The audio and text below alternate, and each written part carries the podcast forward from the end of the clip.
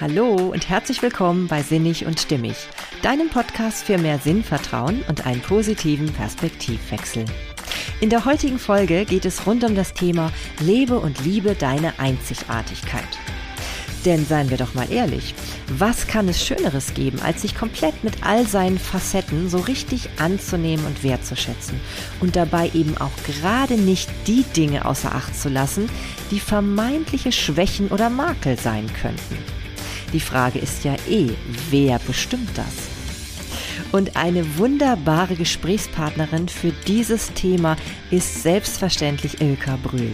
Ich habe das große Glück gehabt, sie letzte Woche genau zu diesen Themen zu interviewen und heute hörst du den ersten Teil unseres Gesprächs. Es geht dabei darum, wie wir uns selbst wahrnehmen und was das für eine Auswirkung darauf hat, was wir in unserem Außen erleben. Und Genauso wie sie eben erfahren hat, was dabei Negatives rauskommen kann, wenn man eben voller Selbstzweifel ist, so zeigt sie uns heute, was man daraus machen kann, wenn man eben den Weg gefunden hat, sich selbst anzunehmen, so wie man wirklich ist. Dieses Gespräch ist ganz wunderbar, kann ich nur sagen, und ich glaube, du wirst eine Menge für dich daraus mitnehmen können. Ich wünsche dir unheimlich viel Freude beim Zuhören und verpass auch nicht den zweiten Teil, den ich dann am Freitag veröffentlichen werde.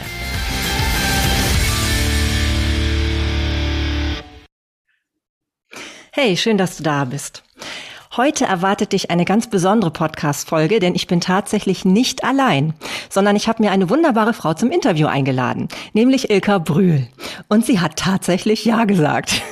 Und ich habe mich wirklich sehr gefreut.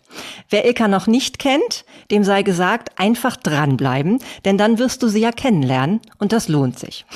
Ilka ist nämlich Mutmacherin einer ganz besonderen Sorte. Die gelernte Maschinenbauingenieurin begann nämlich eines Tages nebenbei auf Instagram sehr besondere Fotos Fotos zu zeigen. Ilka ist nämlich mit einer Gesichtsspalte geboren und das verbindet uns beide. Denn ich habe ja, wie vielleicht der ein oder andere Hörer von mir auch schon weiß, auch eine Lippen-Kieferspalte. Und was das aber, was das Schöne ist, was man ja bei Ilka sieht bei den Fotos, sie zeigt uns, dass wir uns damit absolut nicht verstecken brauchen. Es gibt ganz viele Fotos von ihr geschossen, von einer wunderbaren Fotografin, und zwar in den verschiedensten Facetten. Und das beeindruckt mich so sehr an dir, liebe Ilka. Absolut authentisch. Du zeigst uns, dass wir uns immer annehmen können, so wie wir gerade sind.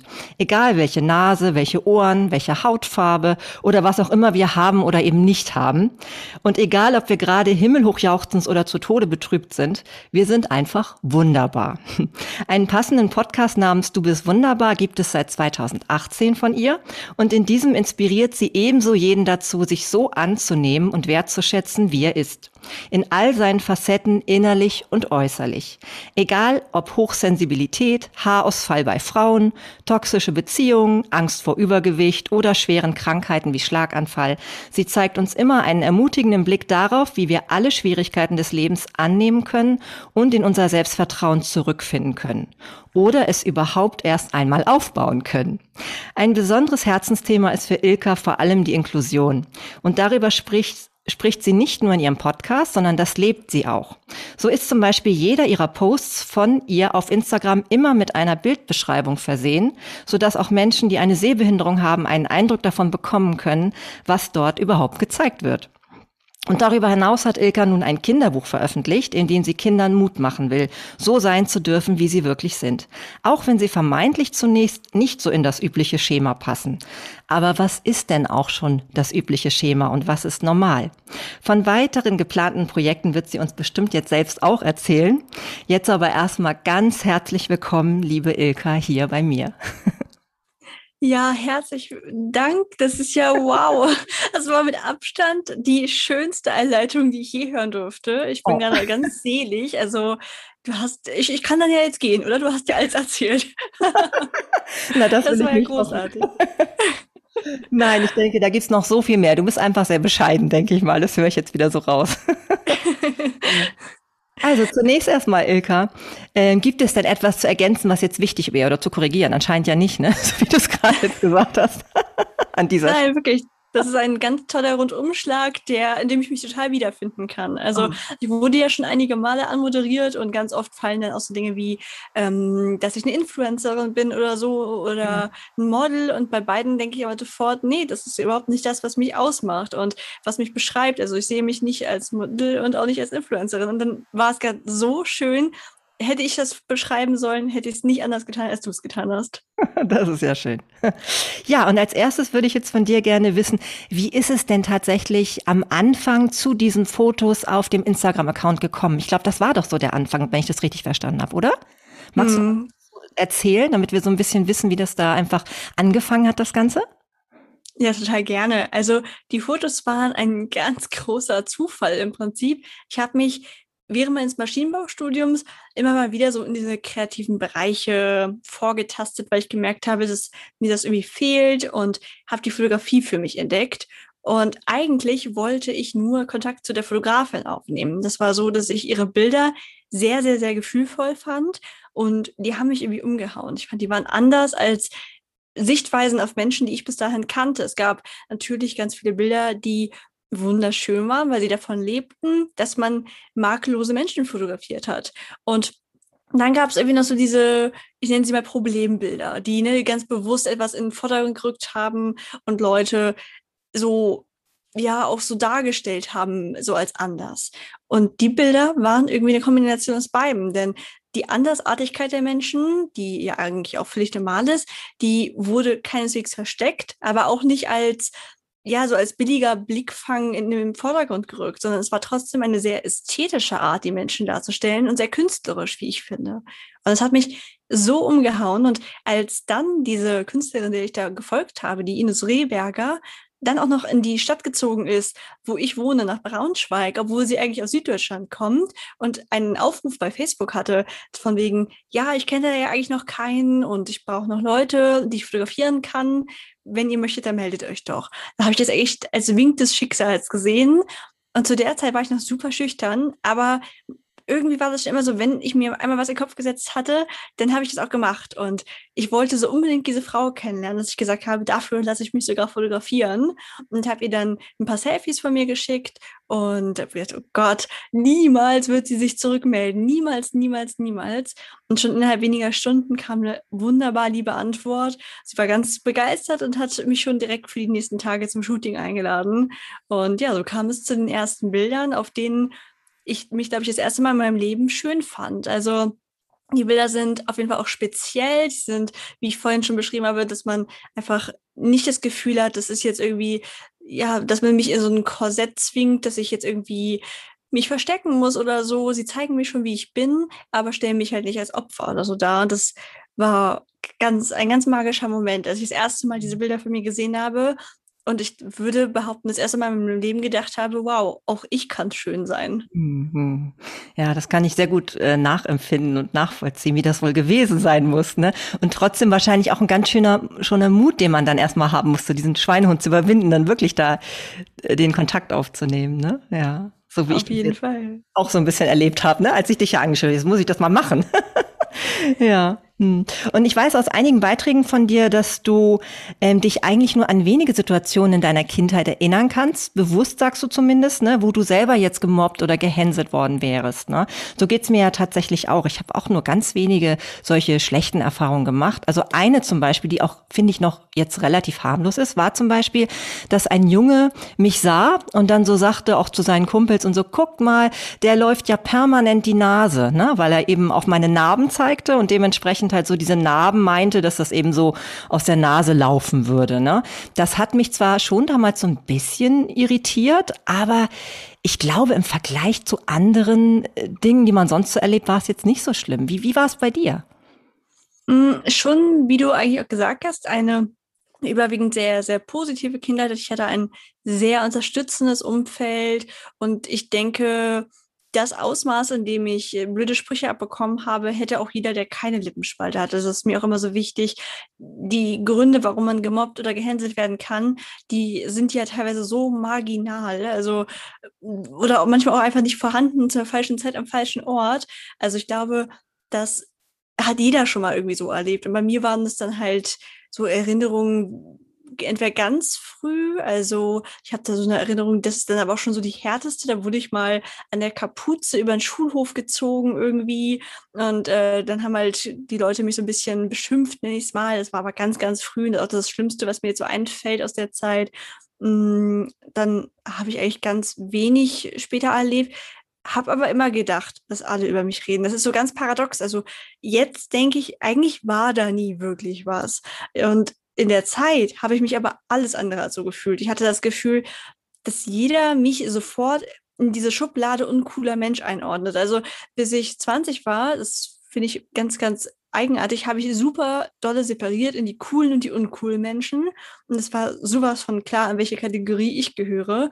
Und ich habe halt den Leuten abgenommen, zu entscheiden, wie sie mich finden, weil ich es ihnen quasi vorweggenommen habe. Ich habe ganz oft mich aus Situationen herausgehalten, weil ich dachte, nee, lass die mal machen, ne, mit so einer uncoolen Person wie dir wollen die eh nichts zu tun haben oder so. Und dadurch habe ich es mir selber relativ schwer gemacht, was überhaupt nicht hätte sein müssen. Das ist total verrückt. Also ich glaube, die einzige wirklich komische Erfahrung, die ich dann nochmal gemacht hatte, war, als ich im Club feiern war. Und das werde ich bis heute einfach nicht vergessen, weil das war eine Feier von angehenden Akademikern, weil die halt durch die Uni veranstaltet war. Also es waren nur Menschen, die bald studiert hätten. Und man würde ja Menschen äh, meinen, die, die können sich irgendwie beherrschen oder so, aber das sagt halt gar nichts über Menschen aus. Und dann hat da ein Kerl, dann hat ziemlich laut vor allen irgendwie so rumgepöbelt, äh, der sich ja unglaublich hässlich sei und das hat auch wirklich jeder mitbekommen und das war mir super unangenehm und ich habe auch nicht verstanden, warum er mich da gerade so doll verletzen muss. Ja, das ist so, glaube ich, das schlimmste äh, Aktuelle, was mir mal passiert ist. Hm, ja, ja.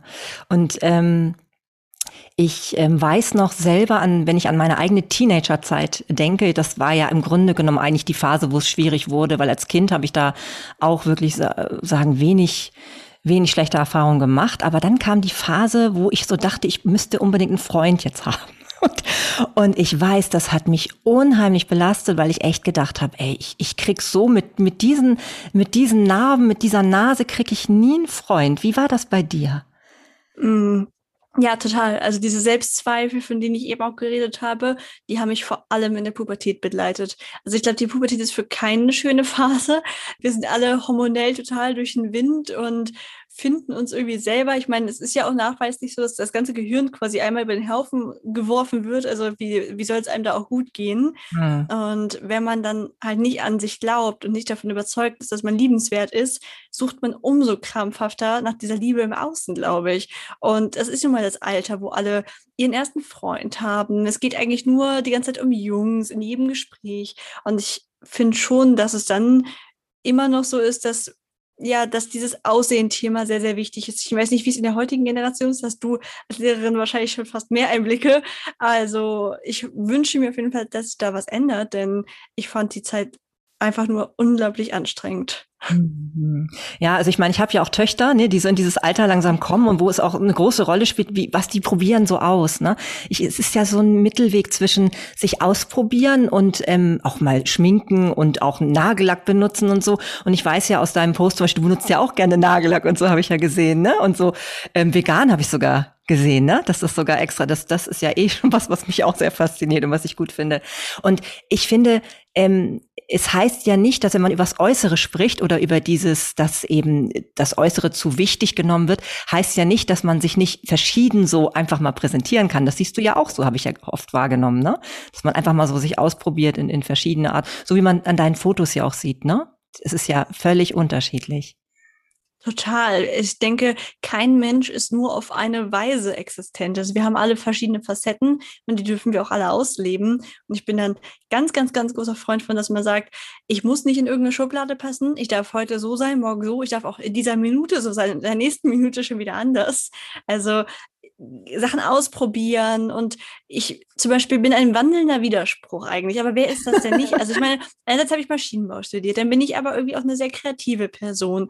Ich liebe es, mich dreckig zu machen, Sachen zu bauen, im Schlamm zu spielen, sage ich mal. Auf der anderen Seite liebe ich Schmuck und Nagellack. Also wir müssen nicht auf eine bestimmte Weise sein. Wir dürfen all diese verschiedenen Facetten kombinieren und das macht uns doch gerade so spannend und deswegen finde ich eigentlich auch, dass dieses ganze Leute in Schubladen packen wegen eines Merkmals, weil sie eine Behinderung haben, weil sie eine Fehlbildung haben, irgendwas. Das ist ja so ein minimaler Bruchteil von dem, was uns als Person ausmacht. Wie kann man denn immer dann so separieren? Also es gibt ja diesen Begriff der Mehrheitsgesellschaft und zum Beispiel Menschen mit Behinderung fallen ja nicht da rein. Und ich halte von diesem Begriff einfach gar nichts, weil es weckt die Illusion, dass all diese Menschen, die keine Behinderung haben, sonst aber total leicht sind, dass die irgendwie geeint sind, dass sie ein ähnliches Wesen haben, die ne, die leben das gleiche Leben und dann gibt es halt die Menschen mit Behinderung. Das ist doch totaler Blödsinn. Das ist ein Merkmal von so vielen und, und, und dann hat das so viel mehr. Also ja, ich bin kein Freund dieses Begriffs der Mehrheitsgesellschaft. Ja, wahrscheinlich ist das wirklich eine Illusion, ne? Also das irgendwie, die soll, diese Illusion soll wohl vermitteln, dass es das gäbe, ne? Dass alle irgendwie irgendwo gleich sind, aber alles ja schon mal eh. Und dann eben auch soll es wohl so eine scheinbare Sicherheit vermitteln, wenn man sich dem anpasst, dass man dann irgendwie besser dran wäre. Aber ist ja völliger Quatsch, ne? Total. Weil jeder, der in dieser vermeintlichen Mehrheitsgesellschaft ist, der weiß ja genau, dass er auch seine eigenen Probleme hat und dass da auch nicht alles Friede, Freude, Eierkuchen ist. Hm. Ja, und dieses Anpassen, ne, oder dieses, man versucht sich dann anzupassen, dieses Unauthentische, das ist ja unheimlich anstrengend. Ne? Ja, also, absolut. wenn man da versucht, vor allem wenn man merkt, man ist es eigentlich gar nicht. Ne? Und das ist auch eben, deswegen finde ich es eben auch so schön, wenn, wenn Leute wie du und ich jetzt so einfach über sowas mal sprechen und einfach auch klar machen, dass das auch letztendlich nicht das Entscheidende ist, um Selbstbewusstsein zu, zu bekommen, dass man dem halt sich annähert, sondern ganz im Gegenteil, dass man seine Einzigartigkeit lebt. Ne? Ja, das ist schön.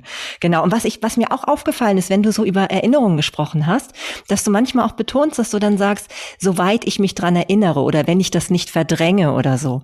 Und dazu ist mir auch was eingefallen. Und zwar habe ich eine Zeit lang, als ich irgendwie so Schuld im Außen gesucht habe, da habe ich immer so gedacht, irgendwie habe ich fast förmlich mit meiner Mutter ein bisschen Streit gesucht und habe immer so gedacht, na ja, meine Mutter hat dies nicht richtig gemacht und das war nicht gut.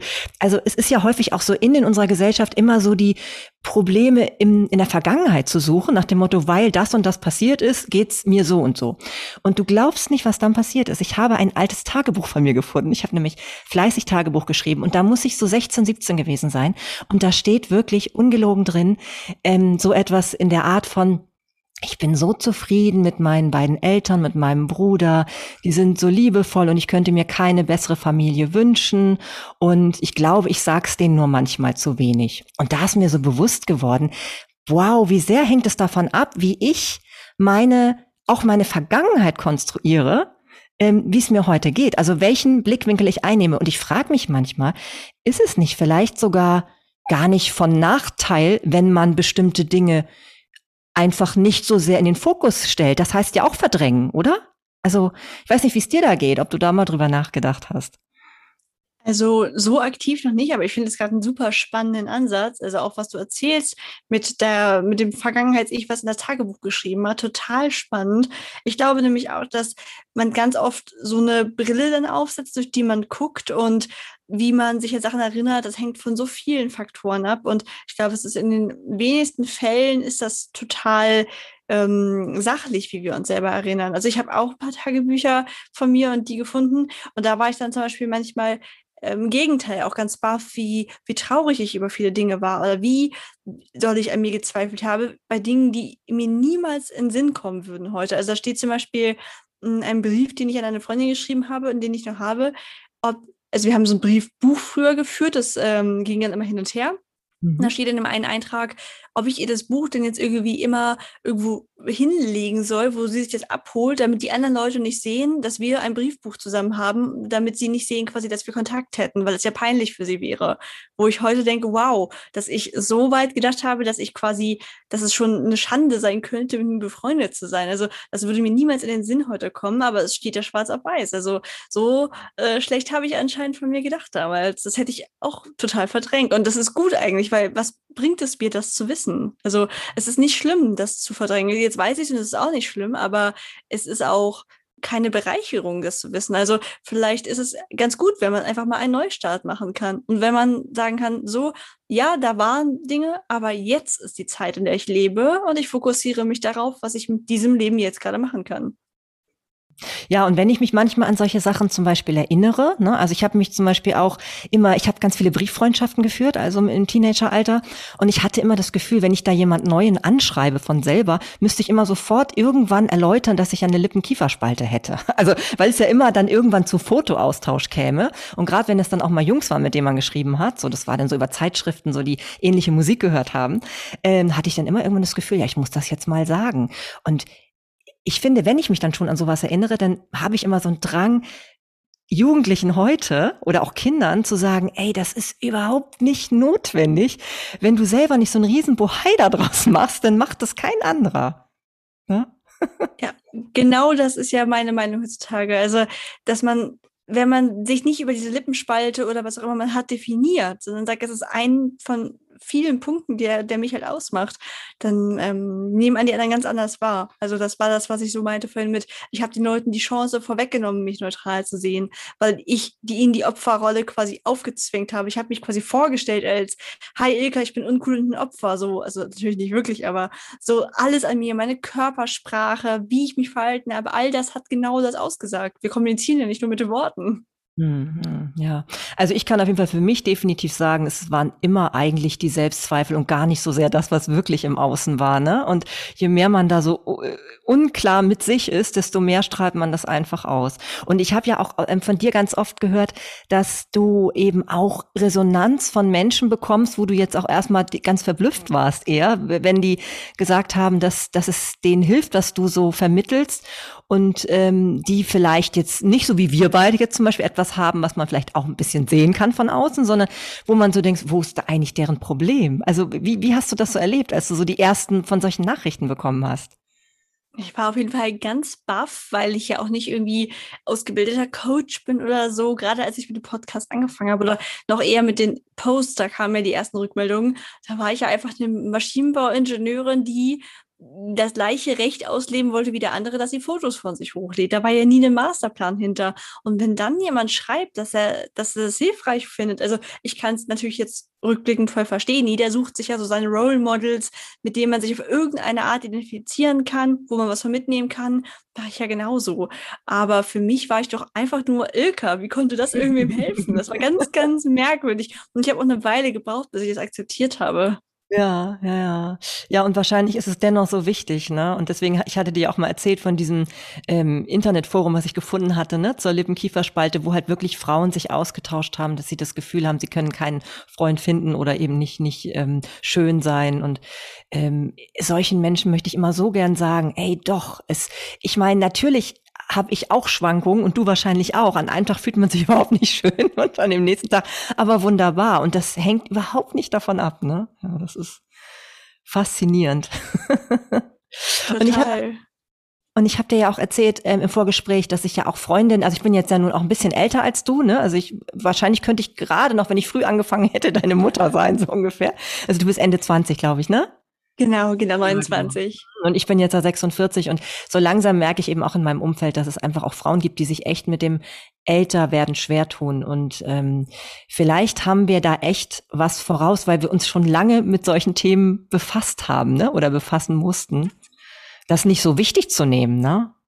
Mhm. Genau, wir sind nicht so aufs Äußerliche fixiert irgendwie. Also, beziehungsweise fixiert ist vielleicht der falsche Begriff, weil das war ich ganz lange ja definitiv schon und konnte es dann halt ablegen. Also, ich glaube, wer immer gesagt bekommt, dass er halt besonders hübsch ist oder sich irgendwie über sein Aussehen definiert, da fällt es natürlich schwer, wenn sich genau das dann ändert. Das ist so, als ob mir jetzt plötzlich irgendwie meine kreative Ader abhanden kommen würde oder irgendwie, weiß ich nicht, ich, also will ich es natürlich nicht hoffen, aber ich würde Alzheimer bekommen und könnte mich schlechter erinnern. Das wären ja Dinge, die würden mir unglaublich schwer fallen, weil das sind Dinge, die sind mir heute sehr wichtig. Aber über mein Aussehen definiere ich mich ja überhaupt nicht und deswegen ist es auch ganz natürlich für mich, dass ich das akzeptieren kann, wenn ich älter werde. Und ich würde mir so sehr wünschen, dass wir da einfach allgemein wegkommen von diesem übers Aussehen definieren, denn letztlich wenn zum Beispiel, ich hatte dir erzählt, dass meine Schwester da öfter an sich zweifelt als ich, was das Aussehen angeht, obwohl sie für mich ein makelloser, wunderschöner Mensch ist. Und das würden, glaube ich, viele Menschen über sie behaupten. Aber dadurch achtet man natürlich auch noch mehr darauf, wie sich dann diese Schönheit verändert. Hm, ja, ja. Und das ist dann für manch einen dann wirklich schwer. Da haben wir dann echt wieder einen Vorteil, definitiv, ne, dass wir das einfach so dadurch schon früher lernen mussten, vielleicht, ne, damit umzugehen. Und ähm, was ich, aber wo ich ein bisschen ambivalent zu stehe, da weiß ich nicht, da würde ich einfach mal deine Meinung gerne hören. Gerade meine Töchter benutzen natürlich jetzt viele diese Filter, ne, wo man einfach sein Gesicht ja auch bearbeitet und verändert. Und auf der einen Seite ist es natürlich manchmal auch lustig, ne, es gibt ja auch so lustige Filter und so. Auf der anderen Seite hat man natürlich schon auch manchmal so einen Drang, okay, du kannst es jetzt so retuschieren, dass Pickel weg sind und andere Dinge weg sind. Ähm, ich, ich bin ganz ehrlich, da, da habe ich natürlich auch dann schon mal so den Drang und denk so, na ja, so mit diesen Lichtverhältnissen sieht das viel schöner aus. Wo, wo ist da dieser Gratwandel, dass man, dass man eigentlich noch ich ist oder dass man eigentlich schon was Verzerrtes darstellt? Wie, wie siehst du das? Weil auch bei deinen Fotos, die sind ja dadurch, dass du so viele Facetten zeigst in deinen Fotos, ähm, weiß man natürlich auch, dass ähm, ja, wie soll ich sagen, dass man natürlich je nachdem, wie das gestaltet ist, auch unterschiedlich aussieht, ne? Hm. Ja, also es ist bei mir eigentlich wie bei dir, dass ich ja ein bisschen ambivalent bin. Also generell finde ich, muss man das mit Vorsicht genießen. Ich persönlich benutze zum Beispiel in meiner Instagram Story nie Filter. Also wenn ich mich selber filme, wenn ich einfach nur ne, irgendwie Gegenstände, die ein bisschen atmosphärischer aussehen sollen, dann lege ich da manchmal einen Farbfilter drüber. Aber ich verändere mein eigenes Aussehen nie durch Filter, weil ich das nicht vorleben möchte. Und ich denke, man wird da schnell so ein bisschen abhängig von, dass man denkt, ah ja, heute habe ich schlechte Haut, dann nehme ich halt mal einen Filter. So, dann kennt man sich halt nur mit dieser reingewaschenen, makellosen Haut. Und selbst wenn man dann vielleicht am nächsten Tag keinen Pickel mehr hat, aber dann stören dann die Poren plötzlich oder so. Und man gewöhnt sich halt. Und mit jedem Filtergebrauch kommt es einem ja auch immer natürlicher vor. Also es ist, glaube ich, ja, etwas, was man schon vorsichtig genießen muss. Aber ich will es auch nicht verteufeln, weil es gibt ja ganz viele neue Entwicklungen, deren Folgen man einfach nicht absehen kann. Und da ist es nicht immer das Richtige, die gleich zu verteufeln, wie als Beispiel ähm, Online-Gaming oder Spiele. Also ich habe mein ganzes Leben lang schon super viel vor irgendwelchen Konsolen gesessen. Ich bin ein richtiger Gamer. Und das wurde auch von vielen Eltern meiner Freunde immer total verurteilt. Die haben immer, nee, ihre Kinder, das wird ganz streng kontrolliert. Und meine Eltern haben mir da immer wahnsinnig viel Freiraum gelassen und meinten, sie wird schon merken, in welchem Rahmen das gut für sie ist. Und das ist auch genau das. Ich kann dadurch meine Bildschirmzeit sehr, sehr gut einteilen. Ich, gleiches gilt für Süßigkeiten. Wir hatten immer einen wahnsinnig vollen Süßigkeiten-Schrank und ich bin heute die disziplinierteste Süßigkeitenesserin der Welt wahrscheinlich. Und das ist halt das gleiche wie mit den Filtern. Also ich denke, ein grundsätzliches Verbot ist nie gut und es heißt nicht, dass die Kinder das oder die Jugendlichen das nicht separieren können. Ich meine, solange sie immer noch in den Spiegel gucken und dann sich so akzeptieren können, das ist dann, glaube ich, alles in Ordnung. Bedenklich finde ich, wenn man zum Beispiel Interviews von Schönheitschirurgen liest, die sagen, da kommen mittlerweile wirklich ernsthaft Scharen von jungen Frauen, die ein Bild zeigen, quasi, was sie mit so einem Filter aufgenommen haben und sagen, so möchte ich aussehen. Und dann muss der denen erstmal erklären, dass das anatomisch teilweise gar nicht geht, wie verrückt die Wangenknochen da hervorstehen und ähm, das ist dann, glaube ich, ein Punkt, da ist es dann langsam bedenklich. Mhm, ja, also ich finde so dieses, das, dieses Suchtthema dabei, ne? man kann wirklich süchtig werden davon. Und ich kann ja nur jedem sagen, wenn man einfach ähm, so Bilder, die, die man selber nicht so ganz so schön findet, aber so denkt, okay, ich habe aber jetzt nur das Foto und das dann postet und dann darauf aber positive Feedbacks bekommt, das ist doch viel schöner, als wenn ich irgendwas gefiltertes irgendwie hochgeladen hätte. Denn das bin ja ich, ne? Richtig, es ist ja auch so ein Teufelskreislauf. Die Leute nehmen dann mal einen Filter, vielleicht kommt das Bild dann besser an, ne, weil die Augen sind ein bisschen größer, die Haut ist reiner und dann hat man ja das Gefühl, oh, das kam jetzt besser an. Jetzt kann ich ja nicht wieder so eins nehmen, wie ich eigentlich bin. Und man redet sich das ja auch schön, das war ganz viel unterbewusst, aber ja, also ich denke auch, es ist, es gibt ein wesentlich mehr für die Art, wie man wirklich ist, ehrliches, positives Feedback zu bekommen, als vielleicht etwas mehr Feedback, aber dann halt so, man denkt, hm, das bin ja aber eigentlich gar nicht ich, irgendwie kann ich das nicht annehmen. Hm, ja, deswegen finde ich es auch so schön, dass du da so wirklich einfach immer wieder so ein, so ein äh, Vorbild bist, einfach das so zu zeigen, wie es ist. Und ähm, du hast ja auch mit mir da ähnliche Erfahrungen gemacht, dass Leute ja manchmal auch von außen kommen und einem Vorschläge machen, was man noch alles optimieren könnte. Das ist doch verrückt, oder? Also ich habe zum Beispiel auch von einer Freundin, die hat eine Tochter, die hat nun relativ abstehende Ohren. Als die Klein geboren wurde, wurde da schon von anderen Müttern, wurden ihr Empfehlungen gegeben, wo sie diese anlegen lassen könnte von der Kleinen. Ohne dass man überhaupt wüsste, dass jemals ein Problem daraus entsteht. Das ist doch krass, ne?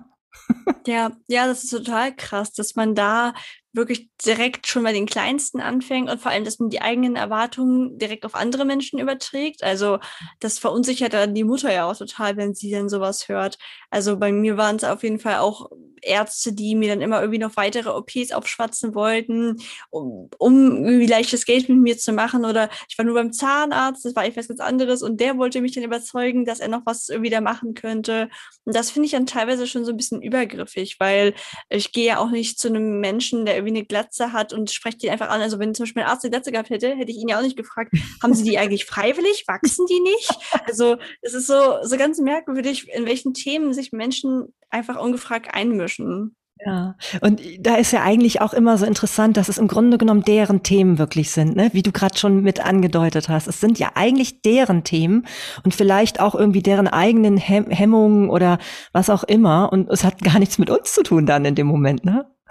Richtig. Ich glaube, das ist bei der bei dem Großteil der Erfahrungen, die man so macht, dass man sich immer wieder sagen muss, das hat eigentlich gerade gar nichts mit mir zu tun. Da überträgt irgendjemand seine eigenen Erwartungen oder unerfüllten Träume auf mich, aber viel leichter macht es das trotzdem nicht immer.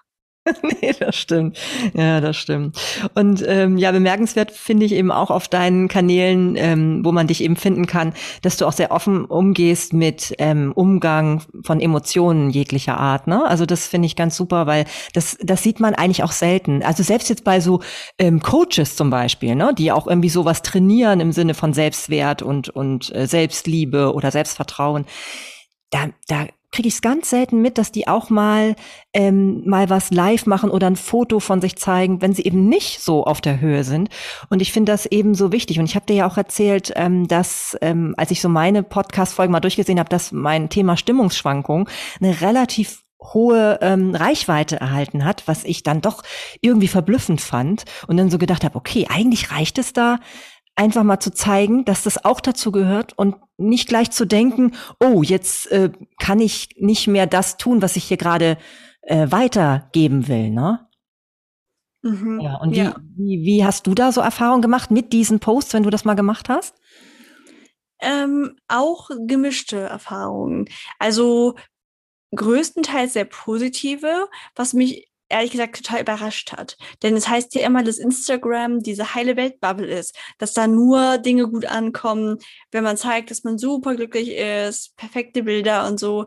Und das kann ich halt einfach nicht so bestätigen. Ich habe zwar auch Kommentare bekommen in die Richtung, ähm, ja, dass erstens also es waren immer zwei Lager. Die einen, die haben sich dann so ein bisschen Sorgen gemacht und die waren eher so von wegen, naja, wenn es dir gerade nicht so gut geht, warum musst du dich denn zeigen? Also, dass sie so gedacht haben, das ist doch hier kein, du musst doch nicht immer präsent sein, nimm dir doch die Zeit für dich, wenn du sie brauchst. Und dann habe ich dem aber, aber auch immer gesagt, du, das mache ich ja. Wenn ich am Tag fünf Minuten eine Story hochlade, das ist ja ein Bruchteil meines Tages, aber es ist mir total wichtig zu zeigen, dass diese Phasen eben auch, ich will nicht nur zeigen, wenn ich total motiviert an meinem nächsten Projekt arbeite. Das würde ein falsches Bild erwecken, weil mir persönlich hilft es, wenn ich mitbekomme, dass auch andere Menschen Stimmungsschwankungen haben und es ihnen nicht immer gut geht. Und die anderen Menschen, was ich auch verstehen kann, haben gesagt, sie haben selbst so einen sehr wechselhaften Energiehaushalt und sind super empfänglich für die Stimmungen von anderen Menschen. Und das quasi, wenn sie dann meine sehen und eh nicht so in der besten Verfassung sind, dann könnte sie das halt sehr runterziehen. Und deswegen meinten sie, dass ich deswegen vielleicht einfach nicht dauernd machen sollte, aber mhm. also hätte seine Berechtigung und das ist auf jeden Fall in Ordnung. Also von daher insgesamt sehr, sehr positives Feedback und mir geht es damit auch viel besser. Wenn ich nur das Gute zeigen würde, würde ich mir irgendwie so heuchlerisch vorkommen. Mhm. Ja, und, und wenn du so sagst, dass ähm, bei einigen dann sozusagen, dass ihre eigenen vielleicht unangenehmen Stimmungen verstärkt hat, ist ja trotzdem auch vielleicht immer noch zu berücksichtigen, dass man ja seine eigene Verantwortung dafür hat, was man sich, was man sich dann auch anguckt in dem Moment, wenn es einem so geht. Diese, diese Selbstversorge, ne? Absolut. Das ist ja generell so. Also ich bin ein großer Fan davon, immer erstmal bei mir selber zu schauen, warum also was kann ich da gerade ändern in dieser Situation? Es ist so zu sagen, ja, okay, weiß ich nicht, weil der der Fernsehsender jetzt das und das ausstrahlt, geht es mir schlecht, ja, ich kann doch einfach wegseppen oder so. Also es ist so leicht, es im Außen zu suchen, aber eigentlich haben wir es doch selbst in der Hand, in den meisten Fällen jedenfalls. Und deswegen kann ich das auch nur unterschreiben, der dann dass man immer wieder schaut, hinterfragt, was tut mir gut und was nicht. Ich gehe dauernd meine Liste durch, wem ich auf Instagram folge und sortiere radikal aus. Wenn ich das Gefühl habe, oh nee, das geht jetzt zu sehr in die Richtung, oh, schon wieder ein paar neue Querdenker geoutet, was weiß ich, dann direkt raus da. Also das ist mein Space, den kann ich mir so gestalten, wie ich will. Ich bin da keinem Rechenschaft schuldig, ich muss niemandem folgen und ich umgebe mich zum Beispiel auch ganz bewusst mit einem super diversen Feed. Also ich folge mit Absicht Menschen, wo ich sage, ähm, würde ich jetzt vielleicht nicht direkt mich auf einen Kaffee mit verabreden, mhm. aber ist so eine ganz andere Lebensrealität und in die möchte ich hin und wieder hineinblicken können, einfach um nicht zu sehr in meiner Bubble zu leben. Mhm, ja, und ähm, überhaupt dieser ganze Umgang mit Medien, der fordert uns wirklich dazu auf, uns klar zu überlegen, was wir konsumieren. Ne? Also auch äh, selbst beim Fernsehen oder so. Und, und es geht ja auch gar nicht nur um, ja doch um Stimmung geht's dabei auch. Wenn ich mir überlege, dass ja so viele Menschen Sonntagabends den Tatort gucken und damit in die nächste Woche starten. Ne? Es ist ja auch eine, Aus eine bewusste, nee, wahrscheinlich eine unbewusste Auswahl bei vielen Menschen, ne? dass sie dann so aufnehmen. Ja, also ihre Routinen, sie kennen so, machen sie so weiter, aber man hinterfragt halt nicht, ob es einem gut tut. Also ich habe das zum Beispiel mit dem abendlichen Fernsehen, dass ich immer nicht sicher bin, wir gucken immer so ein bis zwei Folgen einer Serie, bevor wir ins Bett gehen. Direkt das Letzte, was wir tun vom Einschlafen. Und ich bin mir bis heute nicht sicher, ob es mir nicht vielleicht was anderes besser tun würde, weil man liest das ja auch immer, ne? so lieber meditieren oder so. Aber ich fühle mich eigentlich glücklich damit, weil ich mir die Serie ja frei aussuche. Also das muss ich noch, manchmal muss man sich vielleicht auch so ein bisschen selber hinterfragen, ist es jetzt noch Trott oder tut es mir wirklich gut? ja, wir lernen ja immer dazu, ne? Und zum Glück können wir uns ja immer verändern. Das ist ja, ja. das Schöne, dass wir nicht dabei bleiben müssen, das, was wir gerade so tun. Ja, das war der erste Teil dieses Interviews mit Ilka. Und ich glaube, gerade am Ende, wo es eben darum auch geht, zu erkennen, dass wir die Verantwortung tragen dafür, was mit unserem Leben passiert und vor allem auch, wie wir uns fühlen, ja, das ist immer wieder das, was ich ja so sehr und so gerne mit diesem Podcast vermitteln möchte. Und Ilkas Worte tragen da deutlich dazu bei, denn ihr seht ja, was für eine Veränderung eben auch passieren kann dadurch, dass man Dinge auf einmal anders wahrnimmt und dann auch anders, ganz anders agiert, sich ganz anders verhält und schwuppdiwupp auch ganz andere Dinge in sein Leben zieht. Ja, und das ist genau etwas, was man nie häufig genug sagen kann, finde ich.